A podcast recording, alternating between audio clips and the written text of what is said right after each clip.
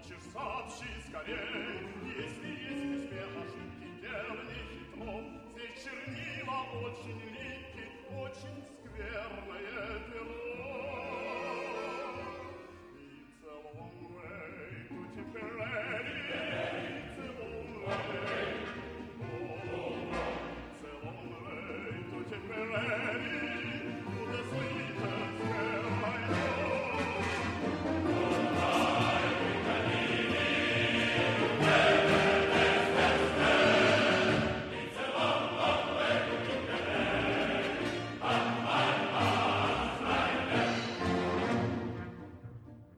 Esto es Blistocast, no es Histocast, pero casi.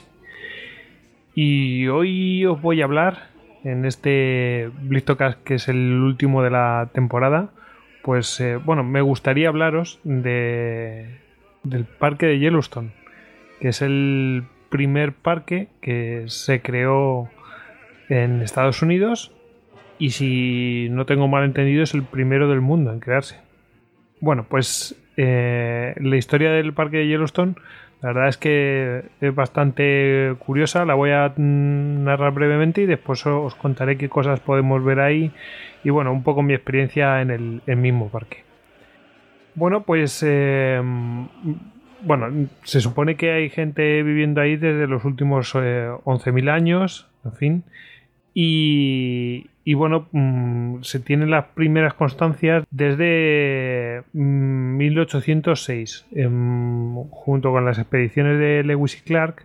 Bueno, pues hubo una persona, un tal Colter, que mm, digamos que se descolgó de, esa, de esas expediciones y eh, se adentró más en esta zona y bueno, pues se empezó a decir pues que aquello era pues está lleno de, eh, de, azufre y fuego. O sea que ya denotaba que este parque Yellowstone estaba pues eh, mm, que había mm, formaciones geotérmicas y tal.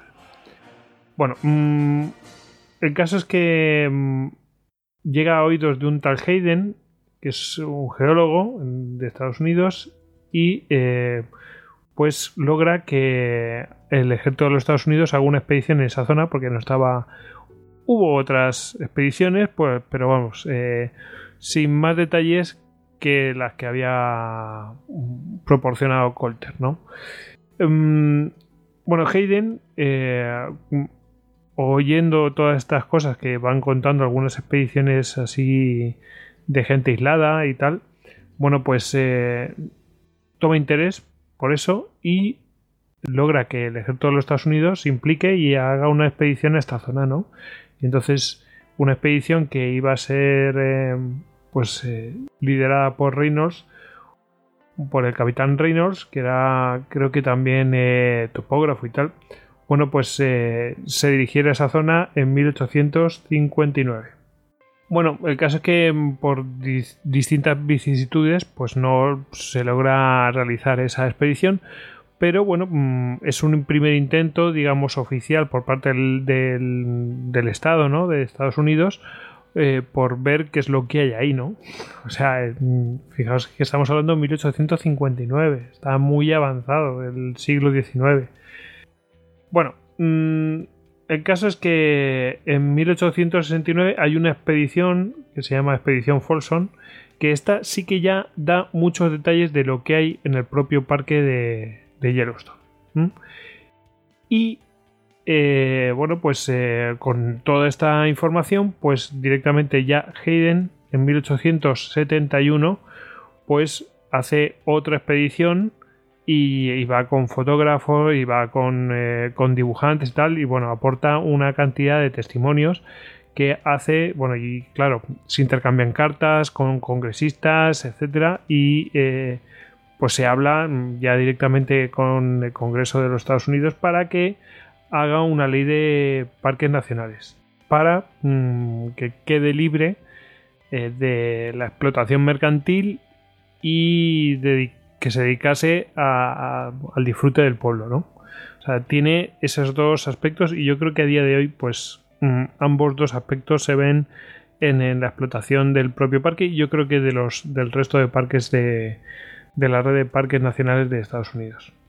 Bueno, el caso es que mm, el 1 de marzo de 1872, un tal Ulises S. Grant, que sonará de algo, bueno, pues eh, crea el parque de Yellowstone.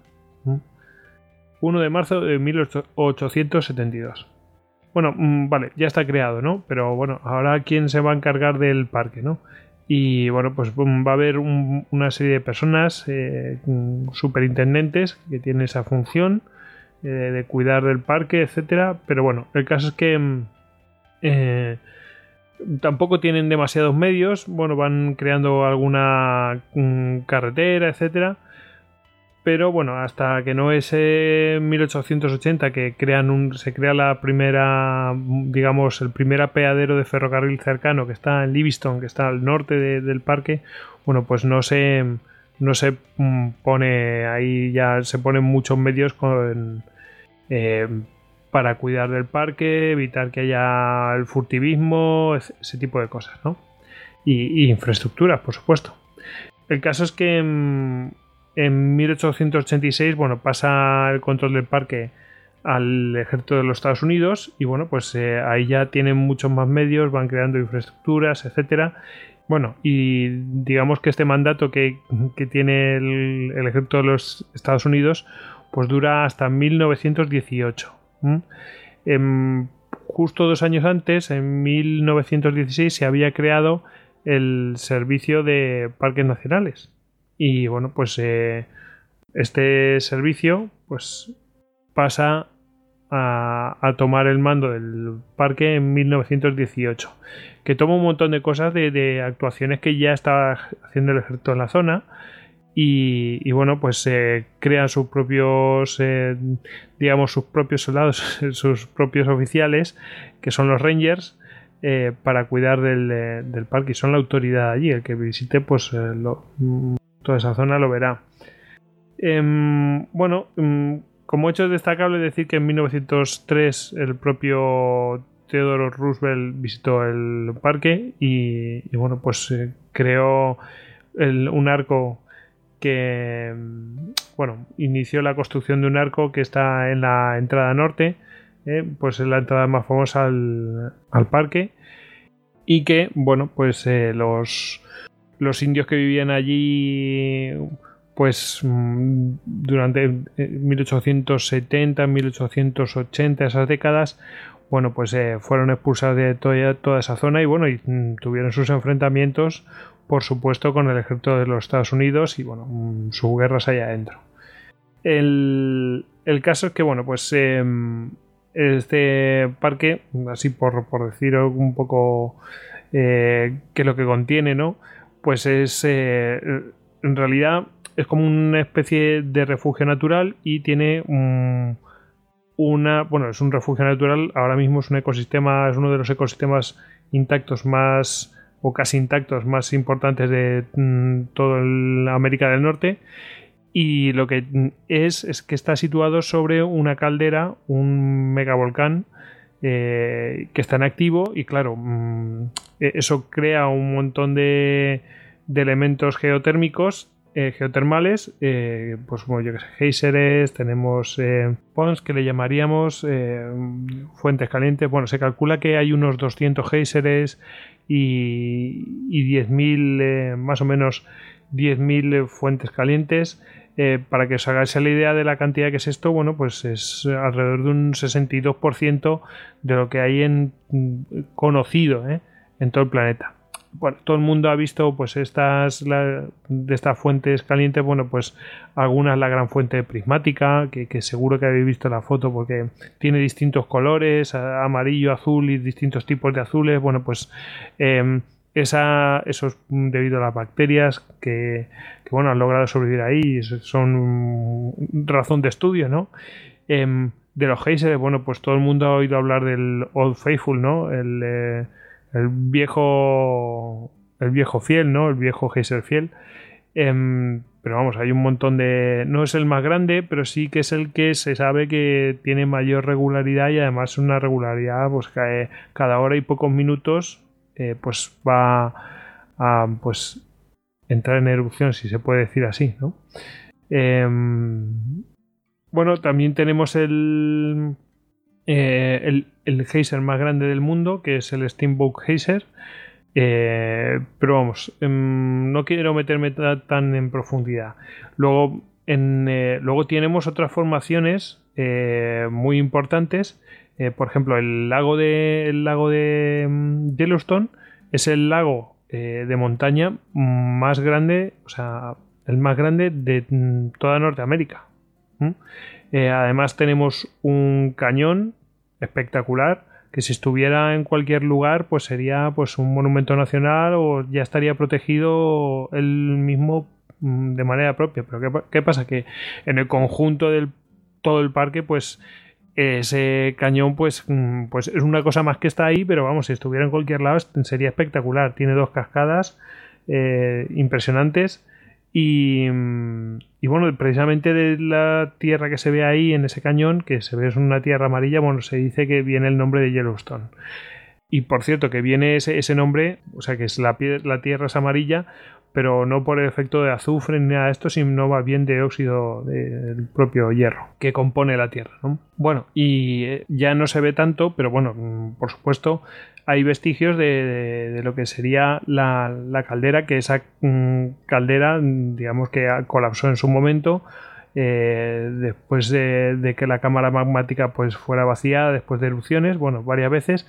El caso es que mm, se sabe eh, que ha habido erupciones, mega erupciones, mm, digamos, eh, críticamente planetarias, hay testimonio de ello, eh, del supervolcán este.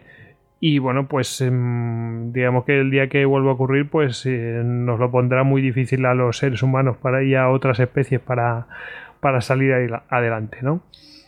Bueno, mm, sin quererme meter en este tema, que sería cuestión de otros podcasts como nuestros compañeros de Geocastaway, el, el caso es que también hay una fauna impresionante. ¿eh?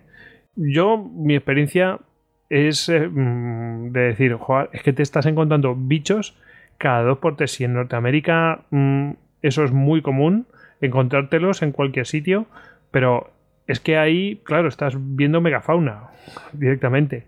Eh, hay lo, más común que os podéis ver allí fácil es eh, los búfalos, ¿no? Los bisontes. Eh, a tope, ahí, mm, espectacular. Se van a formar atascos viendo, viendo para ver los búfalos. Cada vez que hay un atasco es claramente que hay algún animal, algo destacable ahí. Por supuesto, mm, podemos ver osos negros, osos grizzlies. Eh, son más difíciles encontrar eh, estos osos. Em, han reintroducido los lobos. Hay coyotes. Em, hay. Mm, eh, creo que hay elks. Distintos tipos de ciervos. En fin, hay un montón de. de fauna muy interesante. Mm, para que os hagáis la idea, en las tiendas del propio parque em, pues te venden spray contra osos y cosas de estas. Eh, vamos a ver, hay un montón de sitios donde, em, donde se puede acampar, ¿no? Mm, hay distintos sitios de en plan de em, no de acampada, sino mm, para tener alojamiento. Es, suele ser bastante caro y suele estar bastante hasta arriba. Las instalaciones no es que sean las más modernas ni nada de esto, pero eh, la verdad es que se ve que hay, o sea, que es un lugar con historia. Creo que son nueve hoteles y tienen en total pues una más de 2.000 habitaciones. están todos gestionados, por supuesto, ahí está todo gestionado por el, eh, el National eh, Park Service, o sea, el Servicio de Parques Nacionales de Estados Unidos. El caso es que, mm, claro, mm, aparte de esto, siempre tienes la, la opción de Mm, acampar a tu, a tu bola. Bueno, pues hay 2.000 lugares donde acampar. ¿eh? Eh, también es posible que, que, se pueda acampar en los bosques eh, de alrededor del propio parque, porque hay una zona que es, digamos, cercana al parque, porque no es el propio parque, que puedes acampar de manera libre. Y en un parque nacional que se llama Gran Tetón, bueno, pues eh, que está justo en el sur, eh, también puedes eh, acampar libremente. bueno, la, caza por supuesto está prohibida, mm, sin embargo en, los límites de alrededor del parque sí se permite en las épocas de caza y eh, la pesca mm, está permitida con permisos, etcétera, por propio personal del parque.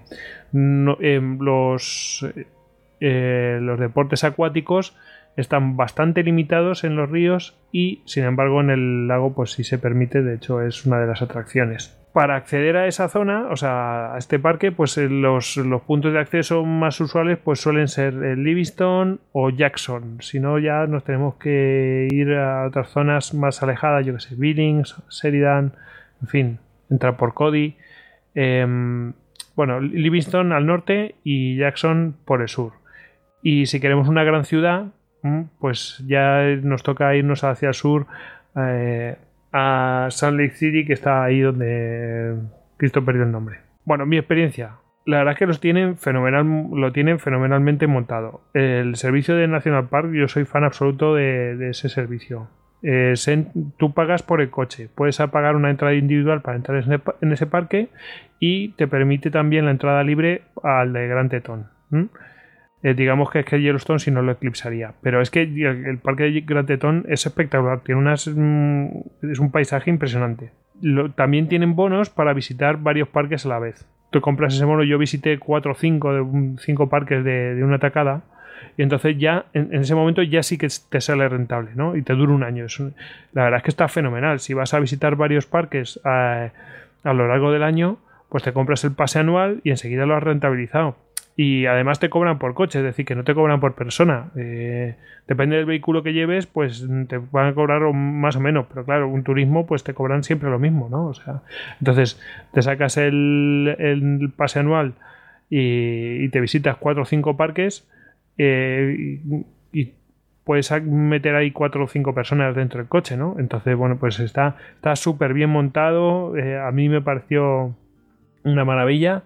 Em, creo que el recorrido allí por el propio, las propias carreteras del parque está limitado a 35 millas por hora, que yo creo que vendrían a ser unos 50 kilómetros por hora. ¿Por qué? Porque a veces se hace un poco rollo. Mm, tened en cuenta que el tamaño del parque de Yellowstone viene a ser como, a ver, por decir algo, pues como de la Comunidad de Madrid, una cosa así. Y, claro, ir siempre a 50 kilómetros por hora, pues al final es un poco tedioso, ¿no? Pero está, está bien porque es que te puede salir un bicho en cualquier momento, te puede salir un búfalo y te lo has comido. Entonces, ir a 50 kilómetros por hora, mm, pues mm, yo creo que es una velocidad. Mm, incluso ya es pasarse para evitar una colisión, ¿no? Pero bueno, eh, 50 kilómetros por hora, una carretera que viene a ser un poco de montaña, eh, pues no, está mal. Y además va viendo el paisaje, qué prisa tienes si estás allí, ¿no? Entonces, bueno. Em, decir que, bueno, la disposición de las carreteras viene a ser mm, como si fuera. Hay, una cosa que le llaman el Grand Loop, ¿no? Que sería un recorrido circular, pero en realidad es un 8, ¿no? Entonces tú recorres la parte exterior. Eso le llaman el Grand Loop. Y, en ese gran loop pues, pues están todos los elementos más importantes. Mm, por destacar algunos, yo que sé, eh, tenemos la zona del Lord Faithful, la del, gran, la, la del Cañón, em, luego tenemos una de Mammoth Hot Spring, que es una de las más visitadas, y luego tenemos también la del propio lago. Em, la verdad es que está, está genial. Yo recomiendo la visita sobre todo si, si, tenéis niños, porque es que van a flipar. Yo es que flipaba. Es decir, eh, vale, sí, yo estoy un poco pervertido por la carrera que estudié, pero, pero es que eso de ver un animal, él a su bola y haciendo sus cosas y todo esto, o sea, y, con otros y tal, es, que es impresionante. O sea, es que los ves que están completamente libres y animales que es que los has visto en las películas. La verdad es que impresiona y luego todas las cosas que ves, todo el paisaje es, espectacular. Y, los elementos, estos que son extraordinarios, los geotérmicos, y, también eh, formaciones mm, geológicas, también es que, mm, es que es muy impresionante. Bueno, yo recomiendo la visita, eh, además lo tienen muy bien montado, incluso tienen, eh, por ejemplo, yo estuve en el Old Faithful Inn, que es pues un hotel, ¿no? Pero que bueno, es que en sí el hotel es espectacular, está hecho todo de madera y tiene un, un hall que es que, mm, vamos, es que es para verlo, es un, es un hall gigantesco para la época en que se construyó, tiene una chimenea también enorme, y bueno, el, ambiente es muy bueno, bueno, está, está genial, además em, está enfrente justo de Lord Faithful, y, y, es que incluso tiene una terraza, una, una, terraza gigante donde bueno, tomas una cerveza y estás esperando a ver si, si el Old Faithful pues, pues coge y echa su, su bocanada de agua, ¿no? Y bueno, tienen, por supuesto, tienen charlas súper interesantes. Por ejemplo, tiene una charla en la cual eh, pues eh, no, bueno, tienen charlas, seminarios, no sé cómo llamarles, son sí, son charlas eh, de unos 40 minutos, una cosa así. Todos los días hacen alguna charla allí, por lo menos en ese en ese punto. Seguro que en otros puntos también las hacen, las hacen los propios Rangers. Y hacen charlas, en este caso nos tocó una charla sobre los incendios, incendios forestales ahí en, en, Yellowstone, en el parque de Yellowstone. Bueno, ¿qué, ¿qué nos contaron de esta charla? Cosas tan interesantes como, por ejemplo, eh, la controversia que hubo en eh, 1988 con un gran incendio que arrasó el, el, eh, el, un tercio del parque, más o menos, sí, un tercio del parque y um, originado, ojo, no fue provocado, fue originado por un rayo. Y claro, se generó una controversia que um, están dejando, ojo, que para apagarlo al final tuvieron que intervenir mil bomberos. Pero, mmm, ¿qué, ¿qué, es lo que estaba pasando? Pues que unos decían que tenía que ser apagado, pero otros decían que no, que tenía que dejarse hacer a fuego y que hiciera lo que se tuviera que hacer. Bueno, pues estos mil bomberos se emplearon en pues, defender algunas poblaciones, etcétera, eh, para que no fueran afectadas esas poblaciones, pero dejaron arder el resto del parque. ¿Por qué? Porque es que mmm, si protegemos el parque, eso es lo que pensaron, si protegemos el, el bosque de eh, del, de un fuego natural, ¿qué va a pasar? Sí, lo tenemos intacto, pero cuando, cuando lleguen, llegará un momento en el que el propio bosque se volverá viejo y morirá todo a la vez, ¿no? Entonces, el fuego es un, un eh, factor regenerador, especialmente si es natural. Entonces, ¿qué decisión tomaron ahí? Bueno, pues la decisión que tomaron fue que sí, eh, ahora mismo se está recuperando el bosque, etcétera, pero el bosque está siendo renovado, es decir, hay un tercio del parque que tiene un bosque nuevo, un bosque joven.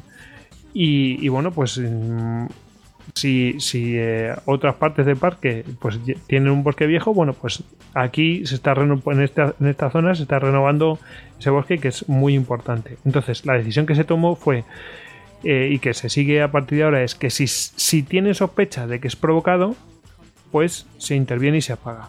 Pero si ven que probablemente ha sido debido a la caída de un rayo o algo así, un incendio natural, pues se deja hacer al fuego, claro, intentando que no destruya materiales humanos y, tal, eh, pero se deja hacer y, que haga lo que tenga que hacer el propio, el propio fuego.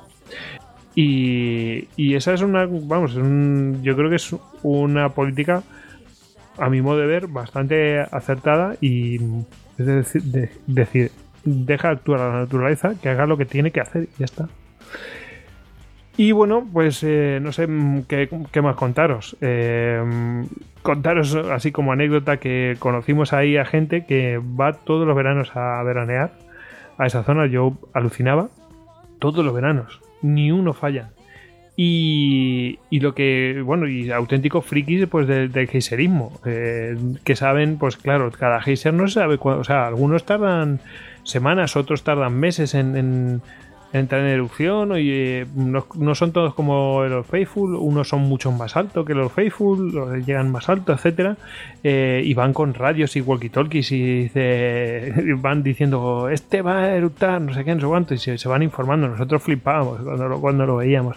Bueno, la verdad es que hay que ir allí, hay que verlo, para mí fue de todo lo que vi de Estados Unidos, y vi mucho, vi mucho, para mí fue lo mejor de todo lo que tuve en el viaje, o sea, pero con, pero con mucho, ¿eh? de todo que vi el viaje eh, fue claramente lo mejor. Así que bueno, pues si este verano os apetece daros una vuelta por ahí, por, por algún parque, ¿no? Pues eh, deciros que es una opción muy, muy interesante y nada, eh, disfrutad de este veranito que ya queda poco de Istocaf por esta temporada.